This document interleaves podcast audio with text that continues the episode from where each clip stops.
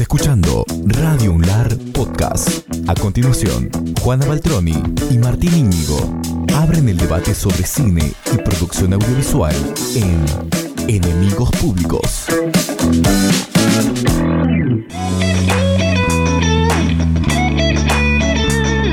Momento de enemistarse con nuestros análisis de películas. Bien, así es. Momento de enemistarse. Acuérdense que el teléfono de radio es 3804-258301 para que a quien no le guste el análisis que va a hacer Martín Fernando, llame, pute y nos digan, está mal lo que están diciendo, específicamente vos. ¿Sabes que de lo que estuve leyendo a casi nadie le gusta el análisis que voy a hacer? Una película bastante golpeada. eh, hace pocos días me encontré con The Innocents, una película de 2021, una película noruega de Eskil Vogt, eh, que es co-guionista de la película que habíamos traído anteriormente, La peor persona del mundo. Ah, Él participó también de ese guion, trabaja habitualmente con Joachim Trier, Trier, que era el director de aquella película. Este, una película, yo buscando ver algo entretenido, últimamente busco bastante películas de terror o películas de acción, ando con poco tiempo y llego muy cansado la noche, entonces busco películas que me parezcan, que suponga que me van a mantener entretenido durante la duración de la peli. Este, esta película va de unos niños, un grupo de niños, eh, Ana e Ida son hermanas. Eh, Ana tiene algún eh, problema eh, tipo de espectro autista, algo así. Sí. No, no se puede comunicar.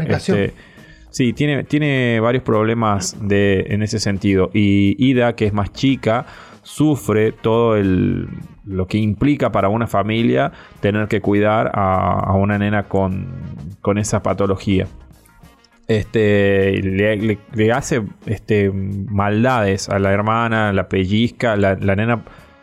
No creo que no siente el dolor, sino como que no puede expresar el dolor Claro. que sienten. Entonces la hermanita se aprovecha de esas cosas y la lastima en muchas ocasiones.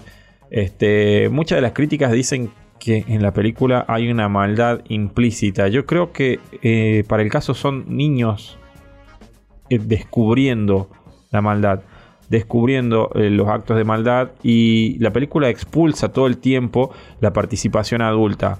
Se centra exclusivamente en, en el mundo de los niños, en, en las miradas de los niños y cada vez que hay una aparición mínima, las participaciones son muy escasas de los adultos, las indicaciones eh, son correctas, son de tratar de guiarlos hacia un camino que sea más eh, saludable y de bienestar para los niños, pero están en una etapa de curiosidad en la que están descubriendo cosas. Bueno, hay, eh, Ana e Ida son nuevas en el barrio, se van a mudar a vivir a una torre de departamentos que es mm, bastante tenebrosa, medio extraña. El, el- el director la usa como, como un recurso bastante siniestro también a la relación que hay con los edificios. Allí, en ese barrio nuevo, van a conocer a Ben, un niño que tiene una especie de, no una especie, tiene poderes sobrenaturales. La película lo va a demostrar rápidamente con un experimento que hace Ben junto a Ida, esta niña protagonista, que ella va a lanzar una piedra desde el aire así en línea recta y Ben con su mente va a cambiar la trayectoria de caída del objeto.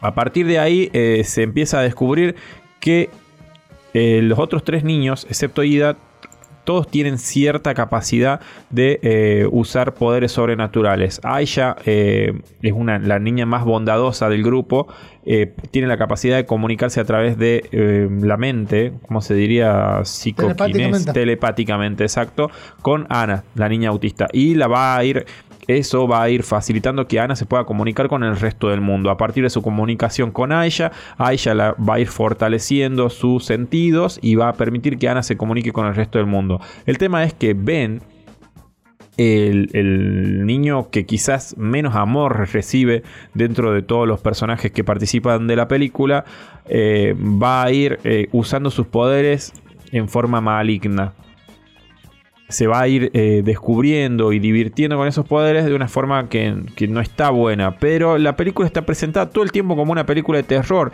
No pretende acercarse a la realidad. Esquiva todo el tiempo esa realidad. Utiliza recursos como poderes sobrenaturales. Entonces yo no entiendo como mucha de la crítica eh, se ha referido a la película que se refiere como eh, enfocar un, eh, que la película tiene un enfoque cruel o que está este, orientada a la maldad en la infancia, que no tiene en cuenta las complejidades de la infancia y cuestiones así. Así que no creo que vaya por ahí. Está muy bien, creo que son de los mejores niños actores que yo he visto en el cine.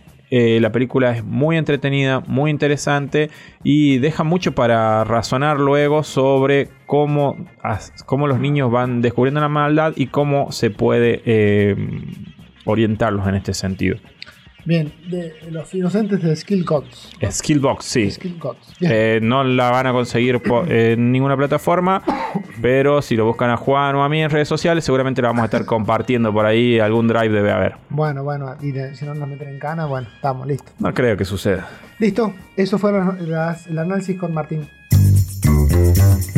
Enemigos son los enemigos y por eso los entrevistamos.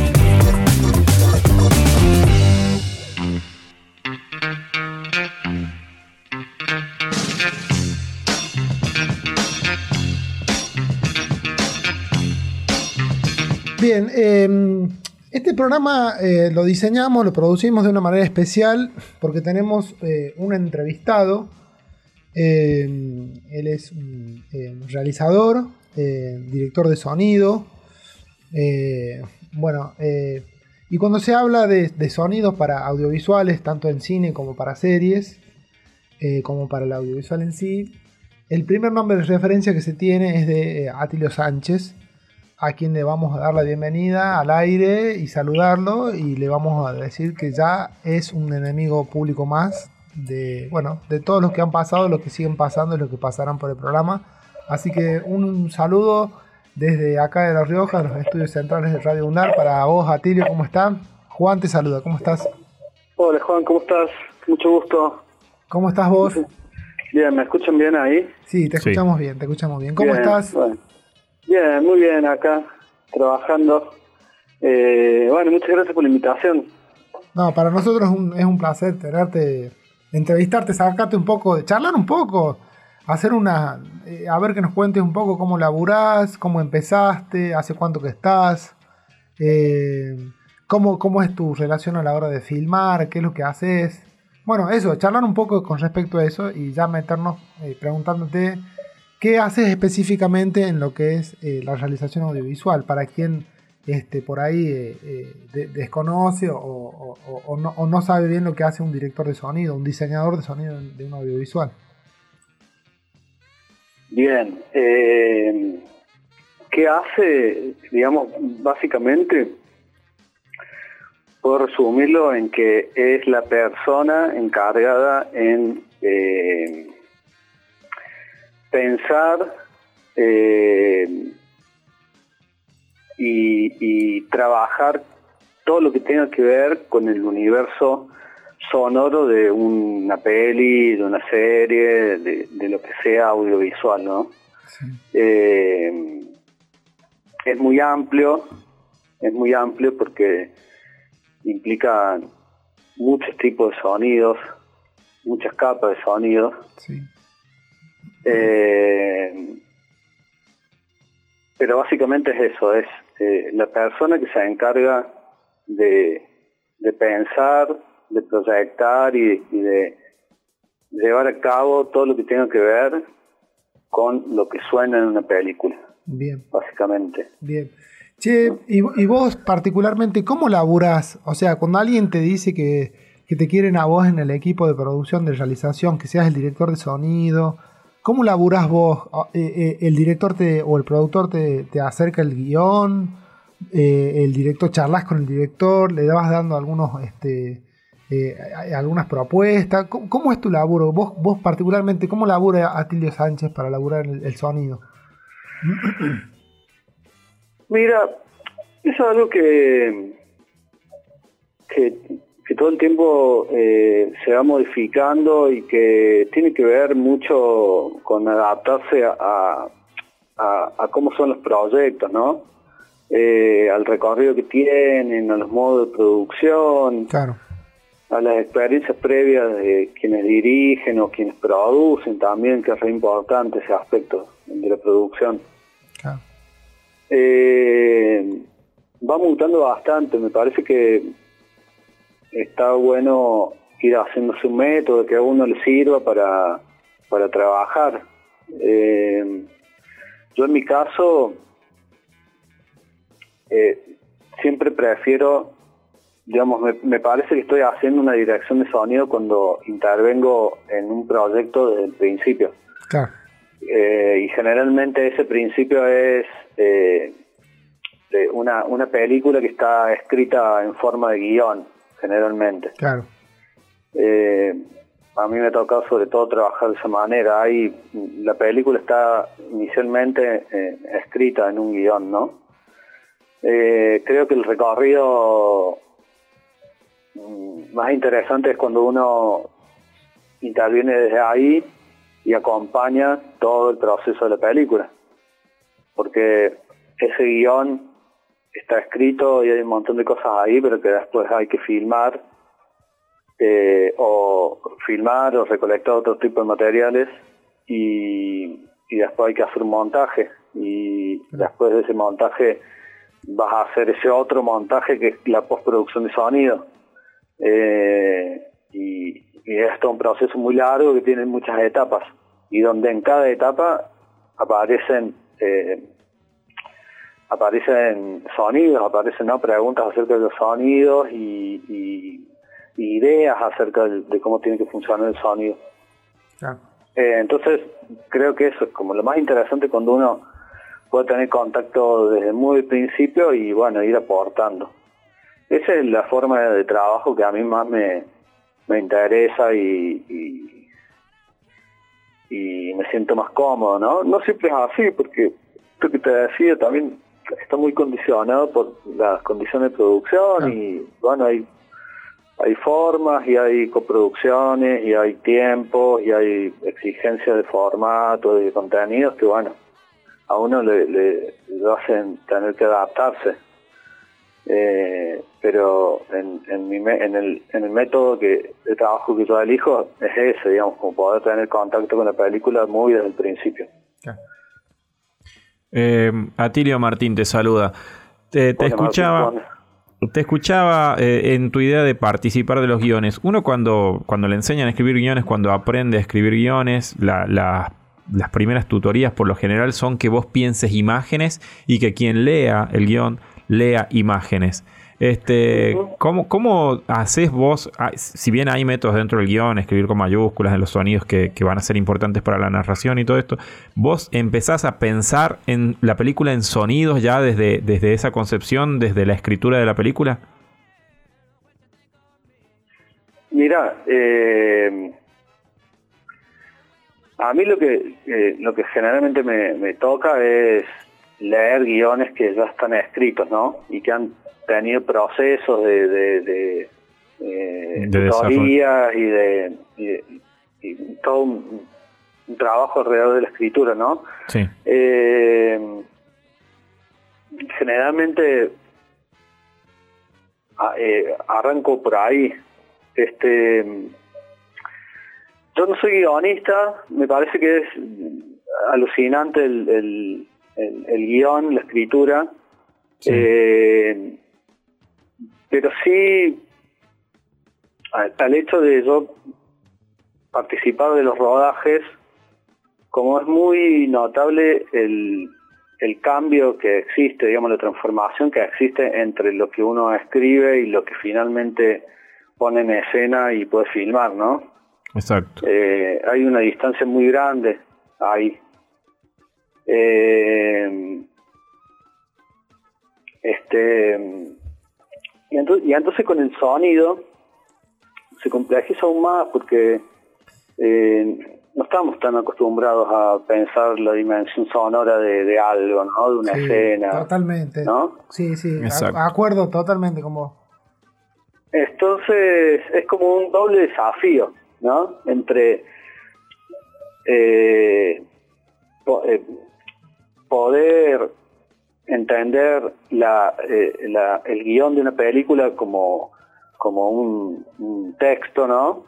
Como una obra literaria, si se quiere, y a la vez este, tratar de extraer de ahí eh, aspectos relacionados al sonido que no están escritos, no están eh, dichos eh, claramente, ¿no? Exacto. Pero que eh, eh, subyacen, ¿no? Es como que hay que siempre extraerlo. Y en eso hay- hay- yo siempre digo que hay una típica que es que un, un guion viene y, y va describiendo algo, algo le sucede a un personaje y hacen una marcación con respecto al sonido y dicen eh, acá el sonido se enrarece o el sonido se distorsiona, Sí. ¿no? Y está bien, ahí hay como, bueno, por, hay, hay algo, ¿viste? Hay como un lugar hacia dónde ir.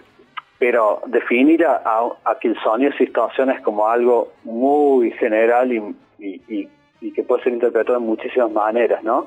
Claro, no sabes de- bueno, de, cuando qué sonido venías ni hacia qué sonido va esa ¿Hacia distorsión. dónde? Claro, qué función va a cumplir, qué tiene que pasar, Claro. digamos que...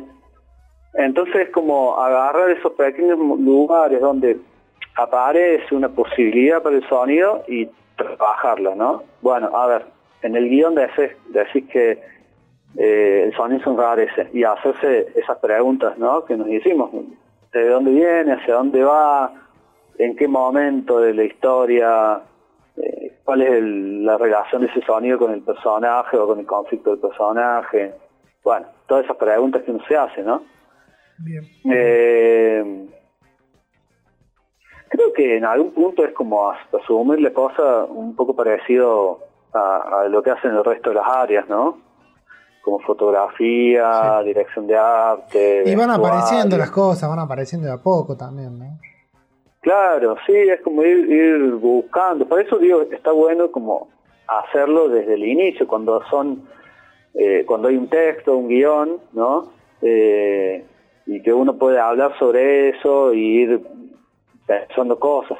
Bien. Eh, al igual que hacen cualquier persona de otra área, ¿no? Yo, eh, generalmente cuando trabajamos hay una instancia de, de leer el, el guion, ¿no? Y hacer como una especie de puesta en común, ¿no? Entonces nos pasamos un par de días leyendo Claro. y hablando sobre lo que vamos a hacer antes de filmar.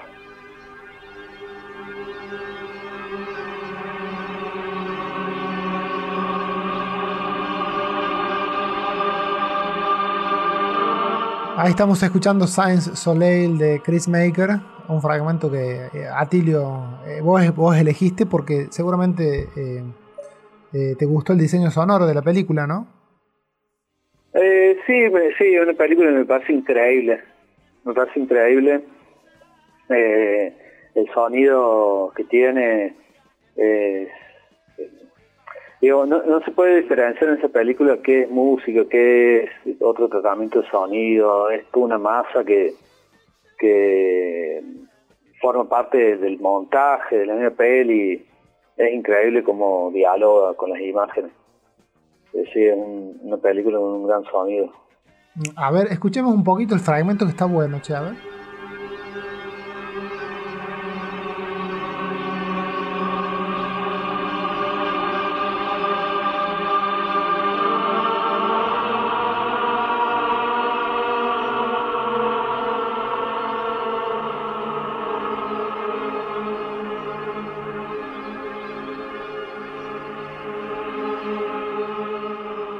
Muy interesante, che, muy interesante. Eh, ¿Sos este, medio fanático de Chris Maker, Atilio? Eh, la verdad que ti- tiene mu- muchísimas pelis. Yo cada vez que veo una, eh, fascina. Fascina, me parece increíble lo que hace. Bien, yo, yo vi el, el corto ese que está basado 12 monos. eh, Sí. eh, ¿Cómo se llama? ¿La Fidelité? No, La, la- la o algo así GT. en francés. sí, que está Sí. basado, es el corto que está basado 12 monos, que después lo toma. Eh, ¿Cómo se llama el director? Eh, ¿Qué hizo 12 monos? No me acuerdo. Eh, bueno, no me acuerdo. Ridley Ridley Scott era, no. No, eh, ah, eh, no me acuerdo. Pero bueno, un peliculón también que está basado Sí. en, el, en el corto de, de, de Chris Maker. Sí. Che, Atilio, y a la hora de la postproducción, o sea, pará, vamos a ir por partes. Vos contabas recién esto de que, bueno, hacen una pasada de guion, ven cómo van a filmar, qué, se aporta ahí desde, desde esa pasada de guion, qué sé yo. Y vos a la hora, seguramente, seguramente me, vas a, me vas a contestar con respecto a lo que, me, lo que me dijiste recién, que depende de cada producción. Pero por ejemplo, ¿vos sos más partidario de resolverlo todo más en todo postproducción? ¿O sos una persona que le gusta capturar lo que. Eh, eh, o registrar la frescura de esos ambientes que se dan en el rodaje, algunas bandas de sonido, los diálogos? Mm. Eh, ¿cómo, cómo, ¿Vos cómo laburas? ¿Más con el sonido directo o más pensándolo más para la postproducción? Eh, depende, depende un poco del tipo de película y el tipo de, historia que se está contando, ¿no? Eh, hay momentos donde es, eh, es necesario eh, capturar algunas cosas y, después producir y hay otro tipo de películas donde lo que sucede al momento de filmar es valioso en, en todos sus aspectos, digamos, ¿no? Claro. depende un poco de eso. También depende del estilo que uno elija para trabajar, ¿no? Como que podemos pensar en cosas que pueden estar muy postproducidas y cosas que no, que apelan al sonido directo, digamos, son como dos grandes escuelas también, si se quiere, ¿no? Uno un poco como lo que eh, la escuela del cine francés y otros más en la escuela del cine norteamericano, claro. ¿no? Eh, eh, en general cuando uno va a filmar, que, cuando uno va a filmar personajes que tienen diálogos, eh, que han sido escritos en el guion y trabajados y demás, eh, lo más importante es ir a buscar esas voces, ¿no? Entonces, como que todas las energías están concentradas en generar condiciones para grabar bien a los actores y a las actrices. Y capturar bien sus voces. Esa es la, es la prioridad. Si eso funciona bien, eh, y tener en cuenta algunas cosas, después poder producir y hacer otras cosas por encima, ¿no? O por debajo de esas voces. ¿Sos de hacer pruebas de sonido, Atilio, vos antes, antes del rodaje? ¿Sos de hacer pruebas de sonido? Eh, mira, cuando... Eh, cuando es un proyecto que, bueno, vamos a iniciar y van a ser un par de semanas de rodaje y demás, eh, eh, sí, generalmente hay, una instancia que se llama scouting y donde vamos todo el equipo técnico y vemos los lugares donde nos gustaría filmar y evaluamos. Eh, ah, este lugar puede servir, este lugar no, por X razón. Y, y sí, eh, generalmente existe esa instancia donde vamos y, vemos los lugares donde vamos a filmar y generamos condiciones para poder filmar ahí. ¿no? Sí. Pero vas con el grabadorcito así portátil y, capturas un poco el sonido. Cuando previo a filmar. Sí. ¿Decís? Sí.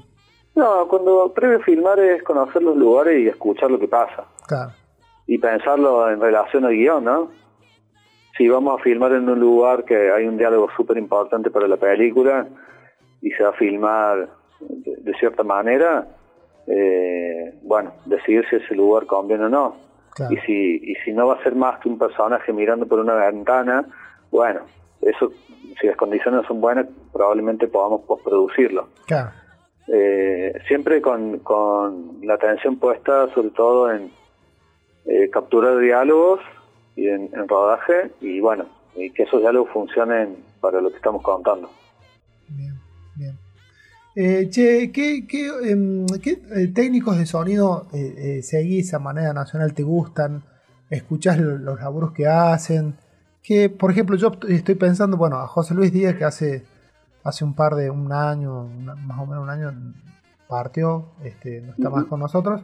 Pero, por ejemplo, me acuerdo de Abate, bueno, José Luis Díaz, grandes directores de sonido, diseñadores, narradores sonoros del, cine. ¿Qué otros, qué otros eh, laburantes seguís? O, bueno, ¿te gustan el trabajo que hacen? Bueno, creo que un poco en, en, esta generación que nombrabas de, de Abate, de José Luis Díaz, eh, o tal vez una generación anterior, pero Neri Barberi me parece como un referente. Sí, muy referente. Eh, por lo menos en, toda Latinoamérica, un referente, ¿no? Eh, y tiene, bueno, tiene muchísimas pelis. Yo, siempre que vi alguna me pareció interesante lo que sonaba.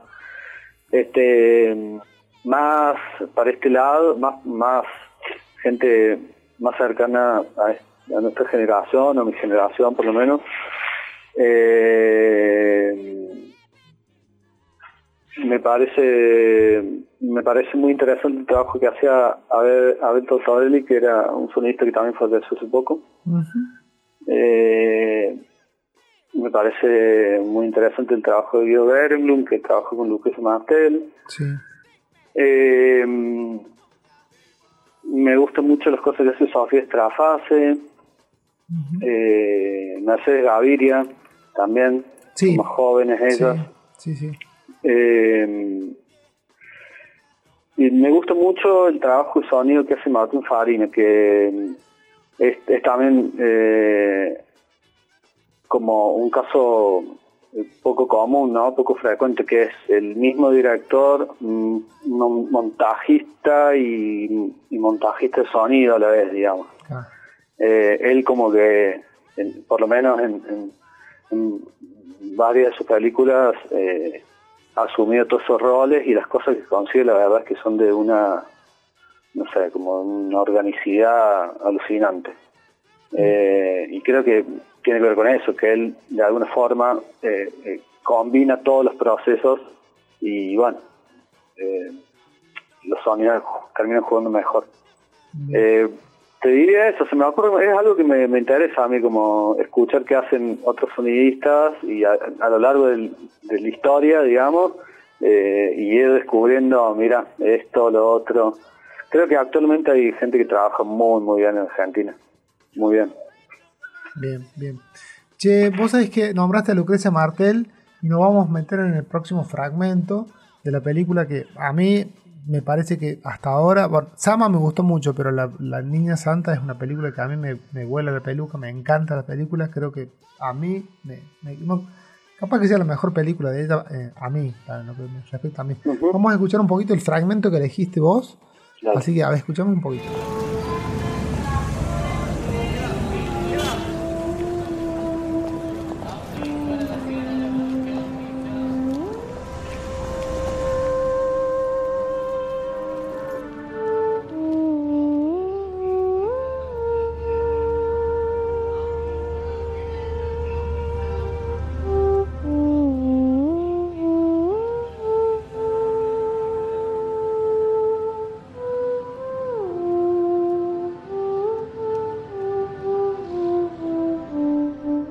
Che, Atilio, qué escena esa, ¿eh? Tremendo, ¿no? Ese, eh, justo en el ese ahí, ahí donde se da el abuso del personaje de Carlos Belloso a la, a la protagonista. Claro. Claro, con, con ese con ese con esa música clásica o sea ese fragmento de música clásica creo que es, es Beethoven o Mozart Beethoven Mozart es Bach eso. Es Bach perdón. Sí, sí con Teremin. Claro lo hace tocando el Teremin. Eso ese aparato existe no es cierto sí Claro, sí, es un instrumento electrónico musical viejísimo de claro. 1920. Y lo mete ahí y le genera toda esa atmósfera muy extraña de fantasma, ¿no? ¿Viste? Como así, como algo subyace detrás de todo eso y bueno, el término es como que le da toda esa atmósfera increíble. Bueno, acá Martín es fanático de, de Lucrecia Martel eh, y bueno, eh, él también coincide que el diseño sonoro de las películas de Martel tienen una o sea, eh, tiene una narración aparte de lo que cuenta visualmente y argumentalmente las películas, ¿no? Sí, yo, seguramente ustedes han escuchado charlas y esas cosas a lo que es Martel, ¿no? Sí, sí. de hecho, ahora que lo nombraste a, Guido Berenblum, me acuerdo que fui a, una, a un taller que vino a dar él a La Rioja. De esto debe hacer más de 10 años. Fácil, más de 10 años que vino acá y dio un taller y trajo muchos ejemplos de, de, en ese momento La Mujer Sin Cabeza, que era la película en la que había trabajado. Sí, es alucinante el trabajo que hace. Eh, le, iba a decir de que seguramente escucharon muchas entrevistas de ella y cosas que dicen que siempre son muy interesantes y que un poco viene, daban una respuesta a esto que preguntamos al principio, ¿no? De cómo hacer con los guiones, que siempre trabajan en la imagen, y bueno ella tiene como esa forma también, ¿no? De pensar escenas a partir de sonidos. Ya eso es un, cambio de, lugar a la hora de escribir y alucinante. Sí, Sí, sí. La, la experiencia que ella propone de ir al cine, ella la describe como meterse en una piscina de sonidos. Claro. Ella la ha descrito así y, y eso es evidente de su interés eh, principal en el sonido ante las imágenes, que de todas maneras son alucinantes lo que genera Bueno, en, La Niña Santa hay una escena donde hay una piscina, donde están nadando y ella eh, lo ve a Carlos Belloso como que lo vea detrás de un, un nylon así. Y toda esa escena está construida con el hermetismo de una, de una pileta de natación. Hasta se siente la humedad a través del sonido. Es una cosa medio loca cómo la construye, ¿viste? Sí, tremendo. El trabajo de sonido es siempre increíble. Y ahí se nota que hay cosas pensadas previamente, ¿no? No es un trabajo de postproducción. No, no, sin duda. Hasta inclusive la el- escena para hacer algo. los doblajes, porque después se editó el DVD, yo me acuerdo, esa película tiene más de, va a cumplir 20 años la película, va a cumplir 20 años en 2004. Eh, me acuerdo cuando salió el DVD, los venían con materiales de detrás de escena, y el Chango Monti fue el, el fotógrafo de la película. Fotógrafo. Eh, y me acuerdo que eh, la- los extras de- en el DVD de promoción mostraron de cómo laburaba el loco del sonido. eh, eh, o sea, tan bien cuidado el tema del doblaje, por ejemplo, de lo que fue este eh, eh, Mercedes Morán, de todo el elenco, ¿viste? De, de Chuncho, Chuncho Villafañe, me parece que está, no me acuerdo quién está. Pero la verdad que sí, es una construcción sonora intre- increíble del relato. O sea, eh, ahora estamos, est- estamos ante dos este, fanáticos de Lucrecia Martel. Uno que está acá en, en- en la... En- creo que sí, a, a la gente que le interesa el sonido, creo que cualquier fanático de se Martel y de Guido, digamos como, sí, referente. Por, por eso cuando me preguntaron el ejemplo, yo creo que bueno, eso, una directora argentina que ha explorado el sonido de una manera alucinante como pocos y pocas, este, digamos como es digno de admiración, ¿no? Bien. Bien, che, Atilio, y, la- y como para ir cerrando, ¿qué película viste últimamente que te, que te gustó desde el sonido actual? ¿Algún estreno que puedas eh, decir, che, miren esta peli que está buena?